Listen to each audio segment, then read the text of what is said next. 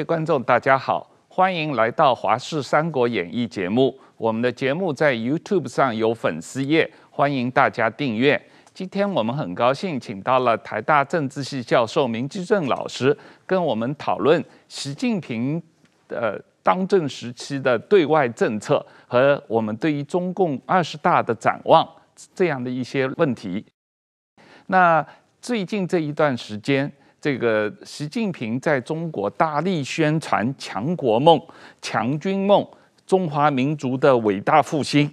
那么这种路线表现在具体的对外政策方面，就是战狼外交，到处挑起对于现有的国际秩序的挑战这样一个啊议题啊。那全世界包括美国，包括呃欧盟。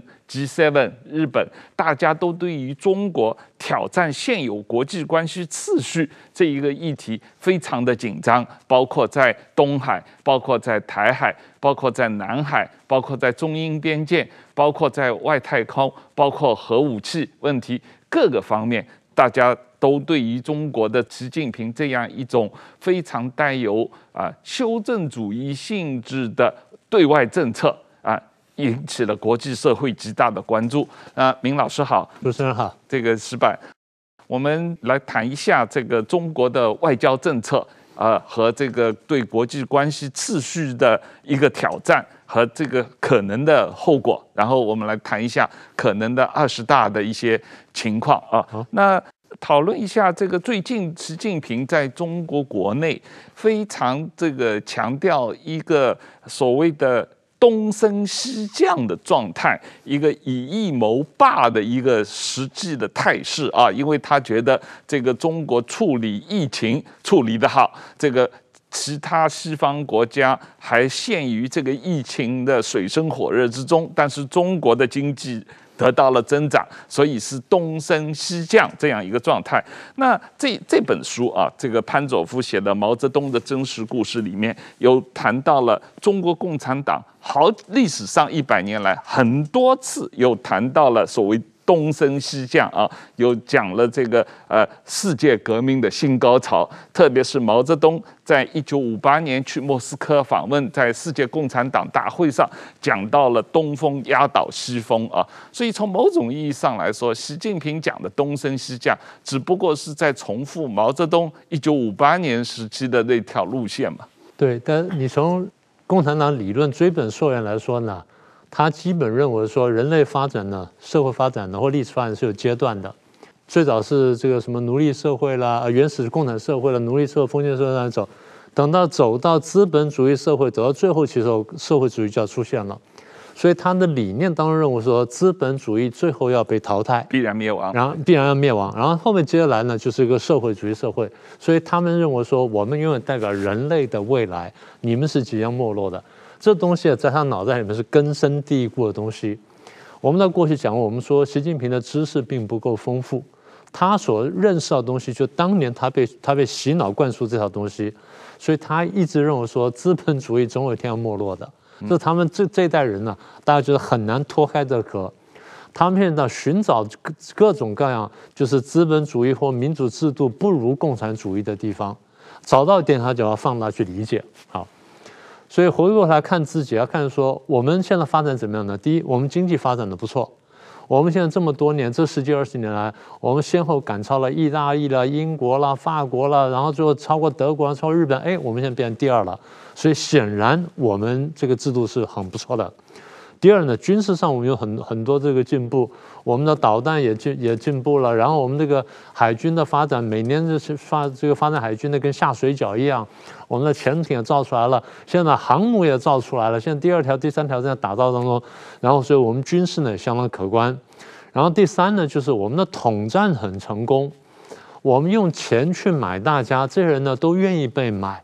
啊，不管是外国的商人也好，或者是国际上的高官也好，我们都买下来了。再来呢，我们连 I 国际媒体，国际媒体买，我们把 IGO 很多地方都买下来了。呃，这联合国的这个副秘书长是我们的人，然后几大机构是我们的人，什么的我都能够掌控。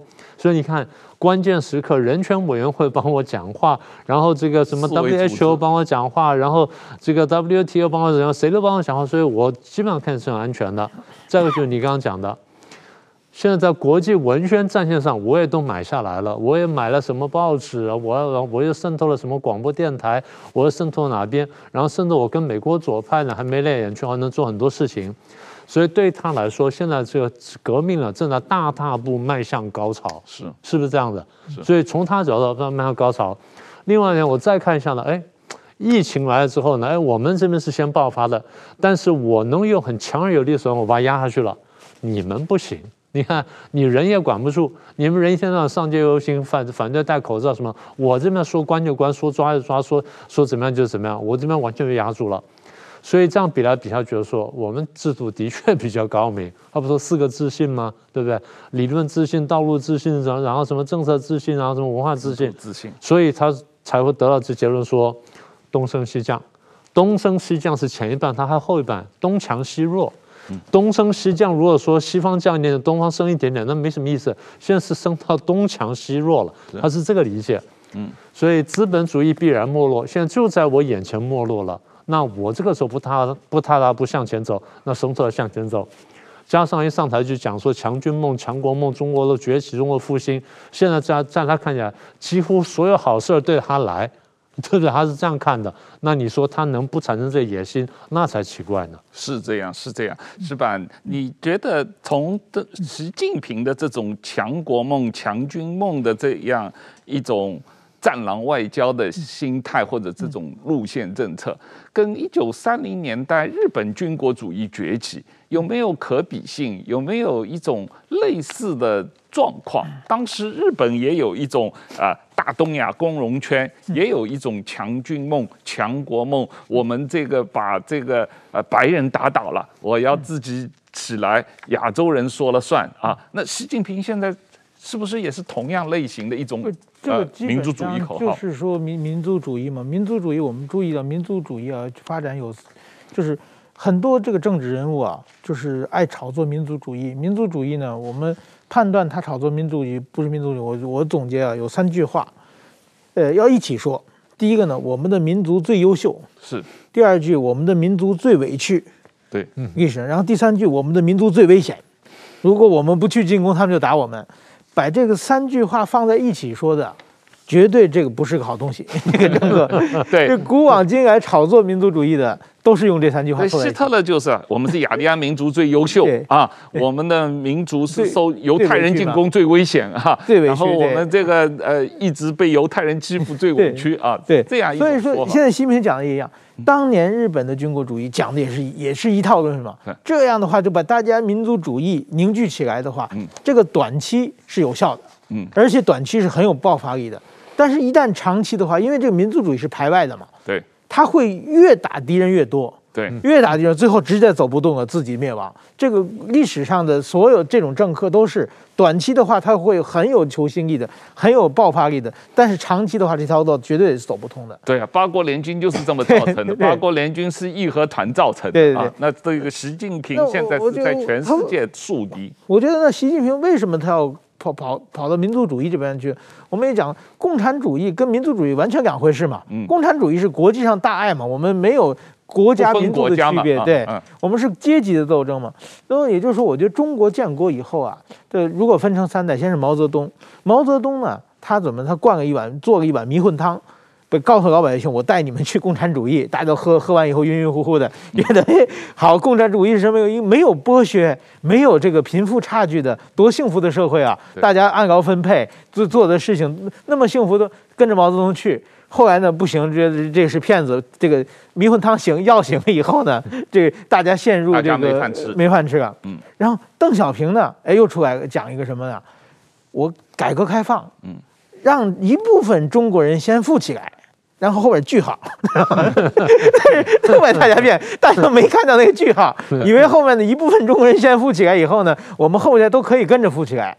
结果后来看这个，你们这一群权贵全富起来了，我们还这么辛苦。这邓小平这个迷魂汤也醒了，嗯，那习近平呢，他又想维持权力，所以他不得不把民族主义炒作起来了。是我带着你们走向强国，嗯，走向强国。他讲的一个什么逻辑呢？就是那种。这个落后必挨打，对不对？这是邓小平当时也也讲过，落后必挨打，就是有一个什么潜在逻辑呢？就是说，你如果落后，你挨打，你是活该嘛，嗯，谁叫你不强的嘛。但是相反，那你强了以后，你打别人，他也活该嘛？对，对不对？这就是变成这个逻辑嘛。所以说，他站岗外交的根据是从这里来的。是，他就是说，因为他这毛泽东那个迷魂汤、邓小平迷魂汤都不管用了嘛，所以他搞到一套迷魂汤出来以后，带着大家民族主义，短期的还还还有效，但是我觉得慢慢的，这个习近平的民族主义迷魂汤也会很快就苏醒的。对这个明老师，这个习近平挑动中国的民族主义啊，所以我们有非常多的小粉红五毛到全世界去出征别人啊。那然后中国的外交官现在都是全世界有名的战狼外交啊。那上一次中国外交官这么搞战狼外交是文革时候嘛啊？对，那个时候中国外交官也是在全世界搞战狼外交。那当然搞的这个中国是全世界惹人厌嘛，大家都很讨厌中。中国的外交，那现在这样一种习近平的宁左勿右的战狼外交，对于中国整体的呃对外政策造成了非常负面的影响啊。当然，他彻底抛弃了。呃，邓小平所谓的韬光养晦、不称霸、不出头的这样一种政策，他现在是天天想当头，天天想称霸，天天想要这个挑战世界现有国际关系秩序，天天想要打倒美帝啊！这种习近平的呃民族主义的路线，这个非常危险，总有一天有可能造成世界大战的。我记得就是是去年吧，对。中共那时候要开那个人大政协嘛，他不是晚了一些嘛？那之前那个香港的陈平不是出了一就转了一封信嘛？他说不是他写的了，其中有一段就是检讨习，他检讨习近平的外交啦、经济啦、政治跟港澳台嘛，分成四大块。外交那一块我记得最清楚，就是说他说你这样搞下去，咱们的国际上环境是更好了还是更更坏了？然后我们的朋友多了还是少了？敌人是多了还是少了？我觉得这话问的非常简单的，非常有力。所以，我们评价外交，我们当然不是说民族主义不好。那现在因为这个这是人的本能了，这你没办法的。每一个民族都是先考虑自己民族优先，那这个东西大家都可以接受。问题是民族主义如果搞过头，我常常讲，我说民族主义啊强到一定程度，对内呢可以巩固自己，然后对外呢可以战胜敌人，这是好事情，这大家都没什么话说。但问题是，如果民族主义经常是要以邻为祸的话，那大家就受不了。所以刚石板讲的非常好，那三句话很简单，就是挑起了民族主义的情绪，然后让人去找去寻找敌人。我常常讲说，激进的民族主义呢，对内对外都去寻找敌人，所以没有说对内没有敌人，对外没有敌人的民族主义，没有这种事情，他一直找敌人。那现在呢，中共觉得说，我们这个最委屈。然后我们最危险，我们被欺负的最凶，所以现在当我有力气的时候，我要开始欺负别人。那别人是怎么看的事儿呢？别人是说：哦，中印边界你挑起问题了，香港人好端端的你把他打成这样子，新疆你把他关起来了，然后东海你去骚扰，南海呢你又去把这个化化礁为岛，然后你又去把你的那个呃什么海洋区也都扩大了。然后呢，台湾你没事去骚扰，然后南海你也去了，什么你都去搞了，大家看见就是一个你正在破坏一个大家所约定俗成的国际秩序。我不是说你不能挑战国际秩序，在历史上有很多人挑战国际秩序，你要么就是一把成功，最后呢大家认你了，这没办法；要么就是你提出一套比现行的国际秩序更高明的国际秩序，那这样大家觉得说哦可以接受，我们大家跟过来。有点像是美国取代英国这样子，大家觉得说这套制度不错。虽然这国际关系是这样，我们都很清楚哈，因为国际上最最终是一种无政府状态，它没有最高的政府，没有最高秩序，大家凭着权力平衡。现在就是最强的国家他想干什么？最强的国家他想破坏国际秩序，那大家就要去打他。最强国家要维护国际秩序，然后推动这个秩序，大家在这边还能活下来，然后还能有所发展的话，大家觉得说这套秩序还不错。所以我常常讲说，谁会去挑战国际秩序呢？通常不是最强的人，通常是第二强的人。他觉得说，在现存制度秩序底下，我是被欺负的，我是委屈的，所以我去推翻他。我说不是不可以，你要么就一把成功，要么就是你推出的东西大家都觉得不错，然后大家放弃原来的。现在中共不是，现在中共是推推出他那样东西，大家都很担心说我们都受到影响。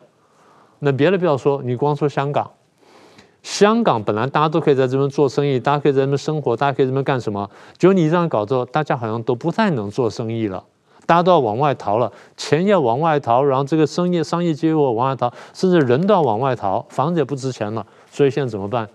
所以这件事情是反映了一点，就是大家对于中共的这种行为呢，觉得说你挑战了国际秩序。所以你刚刚讲说。G7 也好，北约也好，人人都讲都讲这句话。英国呃，美国跟日本啦，然后美国跟澳大利亚什么，每个大家这样讲，说明一点就是你真的挑战了国际秩序。而可悲什么呢？中共不太觉得，中共还觉得说我还挺委屈的呢，我被大家欺负成这样，你们说我挑战了国际秩序，就你问题是出在哪里呢？问题出在于说中共恰恰好不知道自己错在哪里，这才是最大的问题。这个石板，我们。曾经有谈过这个六四屠杀以后，邓小平为了这个稳定中国国内的局势，就发动了一个大家都去啊下海挣钱啊，这个军队经商这样一个过程啊。那这个呃，过去这三十多年来，中国经济的增长确实是。比较高的啊，虽然说它的历史的增长率也并没有跟亚洲四小龙在一九五零年代、六零年代比起来有太大的差别，但是不管怎么样，中国现在啊，习近平特别自豪的一种所谓中国的发展模式啊，他通过“一带一路”大力的向全世界去推广。那中国的发展模式，我们现在看来，很大程度上是一种低工资、低福利、低人权。低环保，然后滥发钞票、滥炒土地的这样一种啊发展模式，这个发展模式要来代替西方世界的自由民主的一个平稳发展的模式啊，这种认知，这种啊大外宣，对于很多台湾人也好，很多华人世界也好，大家好像有相当多的人买单，认为中国这个发展模式很了不起。嗯，怎么说？我觉得中国现在最想往对外扩张的很很大的一个缺点，它就是没有价值观，是就是说它没有一个幸福的价值观。那当然，中国几千年以来有这个孔孟思想、儒家思想，认为是就中国认为是好东西嘛。当时就是包括韩国、日本这些国家也都认为是好东西，但是说呢，后来证明的就是随着西方的工业产业工业革命之后。这这种东西慢慢慢慢其实是不适合现代社会的节奏和现代社会的伦理价值，大家已经看得很清楚了嘛。取而代之的是，就是说民主啊、人权啊这这些价值观。那么其实呢，就是说当年其实日本发动的大东亚共成拳，日本也是同样的，日本的没是没有自己一个核心价值观的。他那个神道思想其实是一个很很虚无的东西，没有没有普世价值的一个普世的价这个能力。那么他从中国拿了很多儒家思想来，拿思想他，但是他拿中国儒家思想统治中国，他也他也统治很难统治嘛。那么他从西方借来很多东西，也不是他自己的。所以当年日本的这个大中亚共同圈，如果在文化上他失败的原因。呃，我们我们不先不谈军事方面的，其实也是一个，他没有一个振臂一呼能大家拥护他、支持他、可以说服大家的一套价值价值体系，所以他终究这条路是走不长的。那么今天中国也是同样的一一个道理，你今天要想和西方的民主自由价值观对抗的情况之下，你自己要拿出一套东西比人家的好才可以，这个是没有的。那么，习近平最近呢，绞尽脑汁，他提出一个叫“人类命运共同体”，说起来 挺好听，就是很多那个新兴宗教都是那个拿类似的语言嘛。但是实际上，它这个东西是空空的一个架子，没有没有东西。而且你一旦解释，就可以往往解释到是，你为了人类命运共同的命运，你可以牺牲，为了大我要牺牲小我。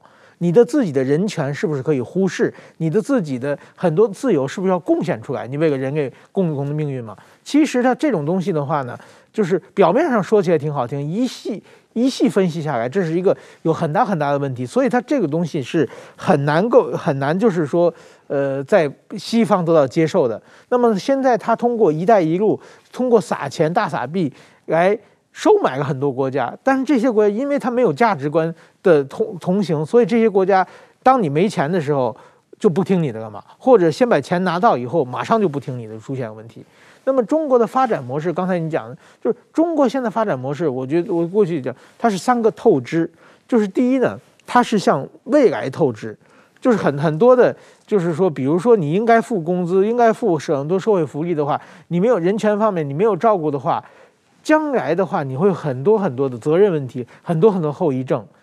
然后呢，第二呢，像环境透支嘛，是。你应该保护环境的，你破坏的水的资源，破坏空气，破坏这个森林，破坏很多东西，短期发展起来了，将来这是你都是要还的。那么还有一个就是像外国透支，人家外国的知识产权，你偷来你自己用，这是你应该付的成本，但是说你没有付，你自己把它弄起来了。所以中国短期虽然这三十年。经三四十年经济发展成绩非常强，但是说它是向各方面透支这些早晚要还的东西，所以注定呢，中国这种发展模式呢很难走得很远嘛。那么现在已经渐渐的捉襟见肘出来了嘛，所以说我觉得现在呢有点强弩之末的感觉。所以说它这种东西，你光靠你这个大傻逼，你发别人钱，你的一带一路口号说得很好听，但实际上你这套。价值观是操作不下去的。是这个明老师，我觉得石板讲得很好，就是这个中国的共产党的价值观和所谓中国的发展发展模式，本质上是到了一种强弩之末，所以才要大力推动民族主义来来掩盖他的这些价值观和发展模式本身的问题啊。你对习近平大力推动的中国的发展模式你怎么看？你要回到当时中国大陆经济发展，其实就回到我们前面讲的那个邓小平的改革哈。是，邓小平改革呢，它是等于说重新释放这个社会跟民间的生产力，因为把这个生产力都禁锢起来之后，发现不能发展，现在重新释放，释放之后它的经济发展模式呢，比较像台湾，是，呃，基本上是一个加工出口，呃，全面全面开放，然后最早是开放四大城市嘛，然后再来就沿边啦、沿海啦、沿江啊、四沿全部开了。所以等于是说，从东北到海南呢，全中国大陆变成一个超大型的加工出口区，采取台湾的方式，两头在外，然后呢，我们再赚中间那个小差额。那为什么可以赚这么多钱呢？第一，我规模大，台湾的那个加工出口呢，我粗算了一下，大概差不多雇工到最多到一百万，不到两百万人。中国大陆这一这一大块大概三亿人，是差不多是三百倍的第一点。第二点呢，台商跟港商扑上去呢，教他们。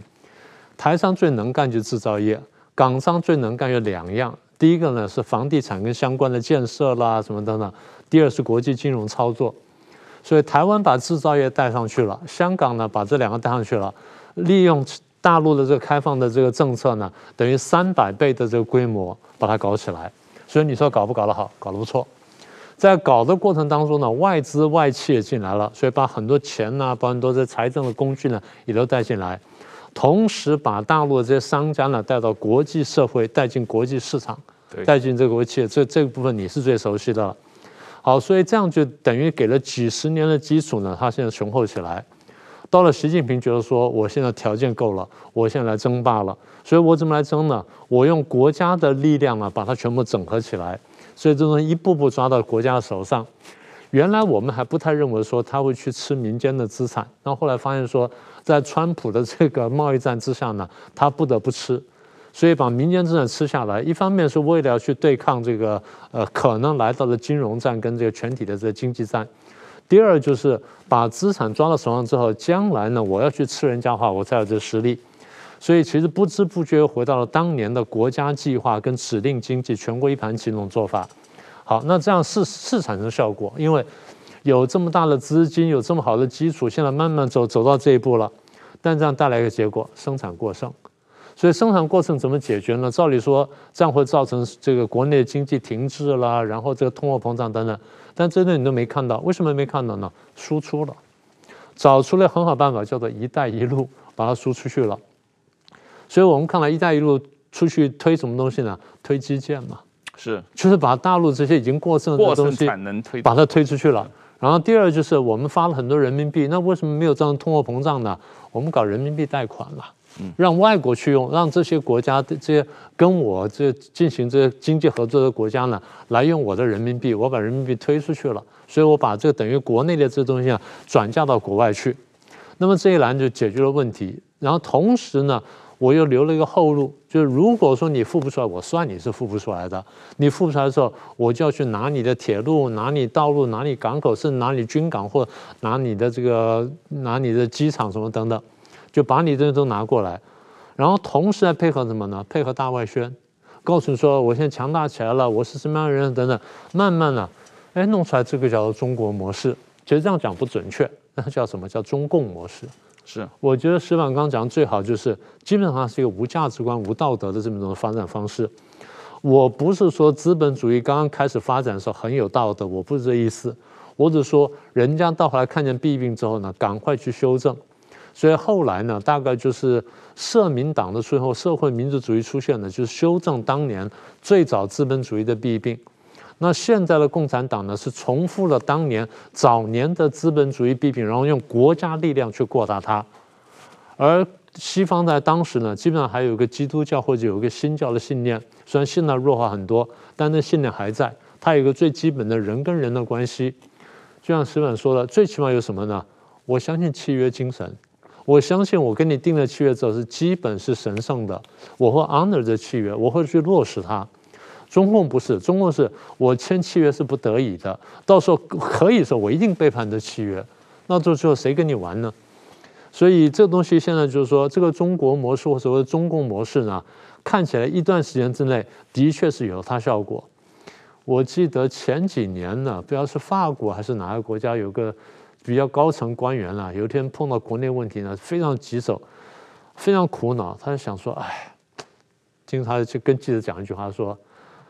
我只要一天就好，哪怕我当让我当一天共产党，我都愿意，是吧？因为我就有这么大权了，我要干这个事情，这样我就不会这么多民间的阻力在这里。他说，我就看到这优点，所以看见什么了？专制主义的优点。我不说专制没有优点，专制在效率上是有优点，但专制是这样哈，他如果那个方向正确，然后政策又很正确的话，那专制是非常有效率的。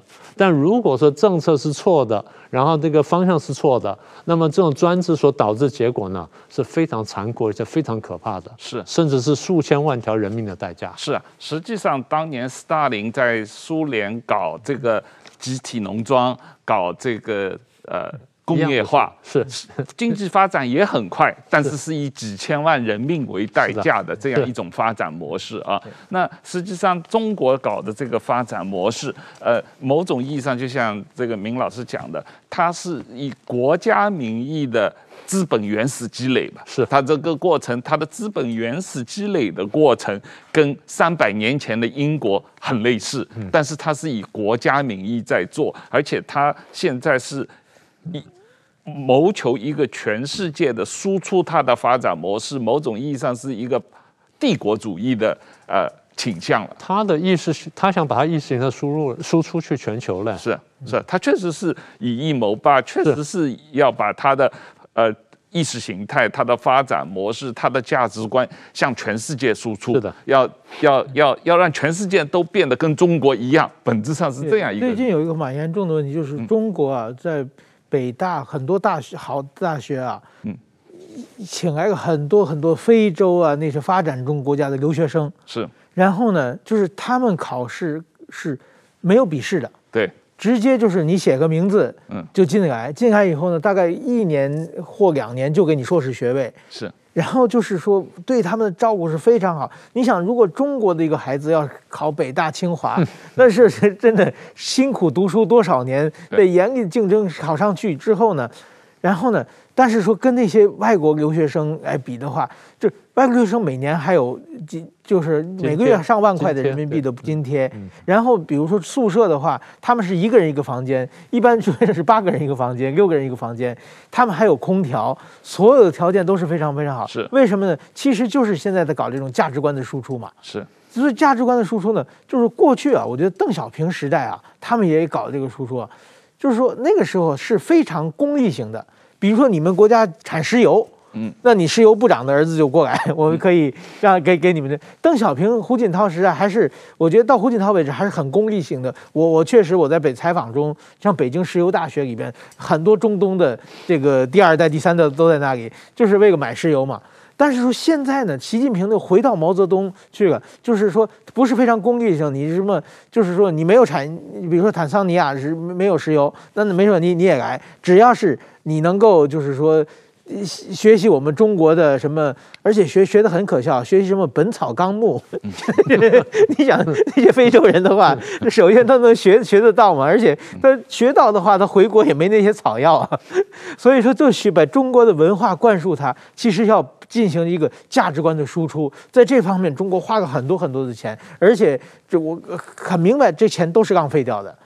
这 所以说，我觉得这个习近平在做一个非常非常愚蠢的事情。可可是，我觉得也是有用啊。当年这个斯大林在莫斯科搞的这个孙中山大学，这个这个所谓中共的这个呃当初的这个国际派啊，呃二十八个布尔什维克主义的亡灵，这些人都是在俄罗斯。那个时候有有理念有信仰啊啊对，现在《本草纲目 》谁有信仰？信仰习近平嘛啊，对对对，他的目标就是要让全世界信仰习近平。呃，石板，我们来谈一下这个台海的形势和中共二十大的情况啊。那最近这一年多，中共几乎每天啊用军机绕台，对台湾施加很大的压力啊，然后用。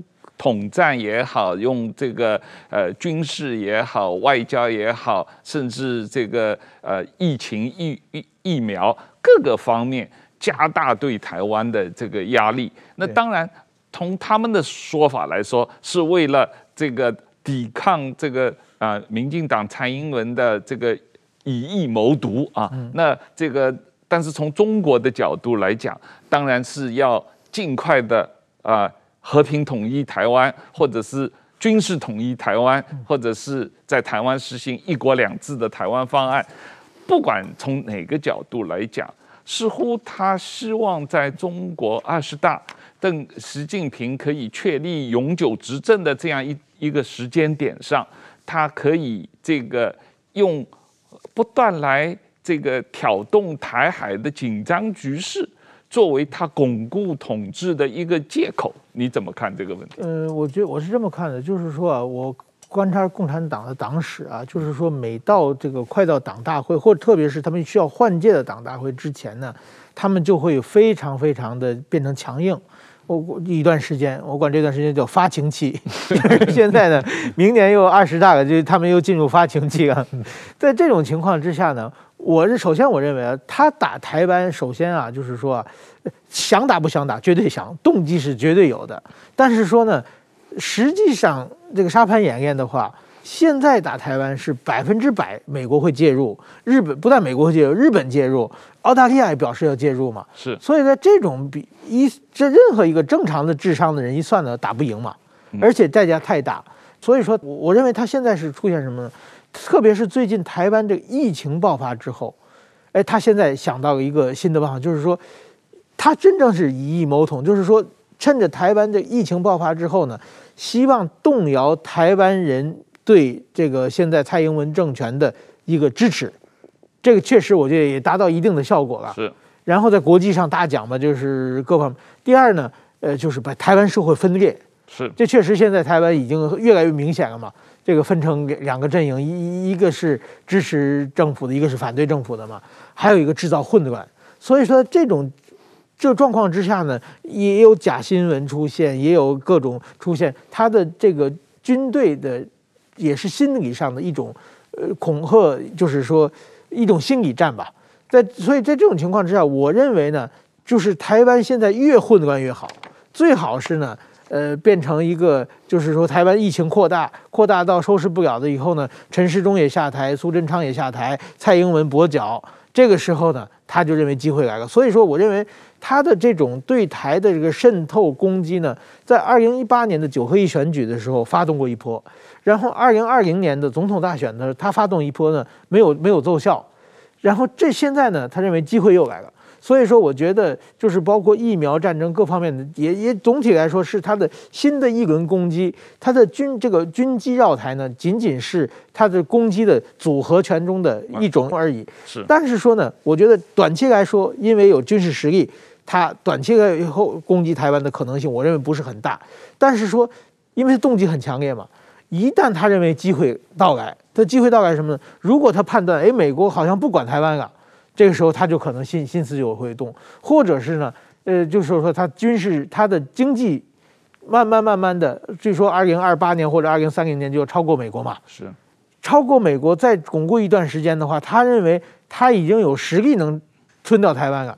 他可能就攻击，所以说我认为短期来说，我认为还是危险不大，只是恐吓而已。但是长期十年、二十年，习近平可能要做到二零三五年嘛，二零三五之前，他绝对是对台湾有想法的。是这个明老师，这个中共对于台湾的超限战啊。各个角度的刚才石板描述的这种状况，跟一九四零年代中共对于所谓国统区、对于这个国民党统治地区的超限战，几乎是同样的手法。是啊，嗯，我我常常讲，我说回头看那段历史，真的有时候非常感慨哈。嗯，那时候这个中国正在陷陷入对日战争当中，可是中共没有闲着。中共利用对日战争呢，去发动对所谓国统区的这个呃各种方面的攻击，其实非常成功。你仔细回头看，我说第一个就是整个那个文宣的氛围呢，对国民党或对国民政府是不利的。为什么呢？大家看说，第一你不抗日，第二你抗日不利，第三你随时随地想停战，第四你贪污腐腐败，然后通货膨胀，然后通货膨胀。再一点就是，请请各位注意啊。四零年代的有名的文人几乎全部左倾，是，没有没有几个不左倾的。是，你看书上茅盾啦、老舍啦、这这丁玲啦、巴金啦什么等等，大概除了胡适之外，他绝大部分这些文人或者有名知识分子呢，基本都是左倾的。当时的 KOL 都是反政府的。是，那 也就是说，你一走出去在社会上，你听见就是一个左倾的这么一个氛围。所以我说，国民党常常就是把为什么这个这叫战场经营哈，嗯，这个仗还没打，整个战场已经变成这样的。孙子兵法讲说啊，这个胜兵先胜而后求战，败兵先战而后求胜。胜兵就是把那战场啊各方面都经营好了，到最后就是一级就成功了，甚至那一击都不用急，最后就成功了，兵临城下就收就是就是解决敌人了。今天呢，我们看的情势是这样的：这个共产党呢，中共想要去解决台湾，就像刚刚石板所说的，他想不想？非常想。如果明天能做，他一定马上就做了。但现在不行，那为什么呢？现在有内外的因素，所以里面要慢慢削弱你，外面呢，我要孤立你。现在孤立的部分呢，被美国看懂了。美国一早就看明白说，哦，这个台湾现在有危险，所以美国大力插手。我讲了十几年，我说。台湾呢，会是美中竞争当中的棋子。当然，很多人很有骨气，说啊，我不要当棋子，我要当什么什么。我说，对，你若强大到，譬如长江以南，你可以不当棋子；但你只有一个小岛的话，你恐怕得当棋子。但是你看懂这棋这棋局之后呢，这棋子本身不是没有主观能动性的，是有的，你可以做这件事情。对，中共希望台湾乱，然后希望台湾因为疫情而而出现各种各样动乱。美国看懂了，所以美国积极介入。现在很多说啊，台湾就现在被美国拿当棋子去耍，然后推到对立线去跟去跟中国打仗，傻了，不会这样的。美国绝对不希望台湾跟中共打起来，不是说因为打起来之后卖军火去赚点点小钱，不是的。美国现在最怕就是台湾跟中共打起来，一旦打起来，美国一定要介入，因为台湾如果丢掉的话，美国这国际老大哥不用当了。我常常讲，我说你仔细分析这情势。美国呢，看了乌克兰跟台湾，想到最后他会想明白：乌克兰丢掉之后，我难过难受，但不会死；我丢了台湾之后，我难看难受，但可能会死。为什么呢？台湾守不住的话，中共一过来，这个俄罗斯过到了这个乌克兰，对国际局势会有冲击，但不会有根本的影响。中共过到台湾来，对国际局势会出现根本的影响。为什么？美国守不住台湾，美国必须从台湾撤出来，美国甚至必须从亚洲撤出来。美国从亚洲撤出来，美国在国际地位就大幅滑落，美元的地位也大幅滑落。所以，美国丢到台湾之后，它冲击是一个全面的，而而且是一个非常深远的。所以，对美国来说，他现在绝对不希望台海爆发战争。大家讨论说，哦，如果中共打台湾的时候，美国来不来？这是假命题。美国根本不希望战争爆发。这才是真命题。是是，如果这个呃中共武统拿下台湾的话，不光是美国在亚洲的这个领导地位彻底丧失啊，而且是中国控制了南海、东海、台海以后，日本的经济命脉整个就被中共掐住了，掐死了，掐死了，而且迫使呃日本、南韩完全倒向中国，所以美国也。没有什么自由世界领导可以当了啊，因为你手下的被领导的人全部倒向中国了啊。所以我看日本最近的表现，我觉得很明显啊，就是过去川普在场的时候啊，日本呢装的挺老实，因为什么呢？川普跟中国对抗嘛，日本跟在川普后边站着就没没事情了嘛。现在呢上一个拜登，很明显的跟川普比起来的话，不是这么重跟中国对抗嘛，不是跟中国有对抗有合作嘛，跟中国全面对抗变成局部对抗了嘛。这个时候呢，台湾最想知道，拜登是不是要保护台湾啊？中国也很想知道，日本更想知道。所以说，日本大哥有点还现在好像还没没太睡醒的样子。这二哥赶紧跑出来说：“ 我管，我管，你中国不要弄。”所以这很明显，对对日本来说的话，就是。这个美国可能刚才讲的就是中国占领台湾的话，美国的国际地位失去，慢慢的需要一个时间过程。但日本的马上啊，如果台湾没有的话，生死存亡，日本就生日本的所有的能源就可被中国切断啊。以后中国。叫你那个要石油要不要过去啊？嗯，跪下叫爷爷。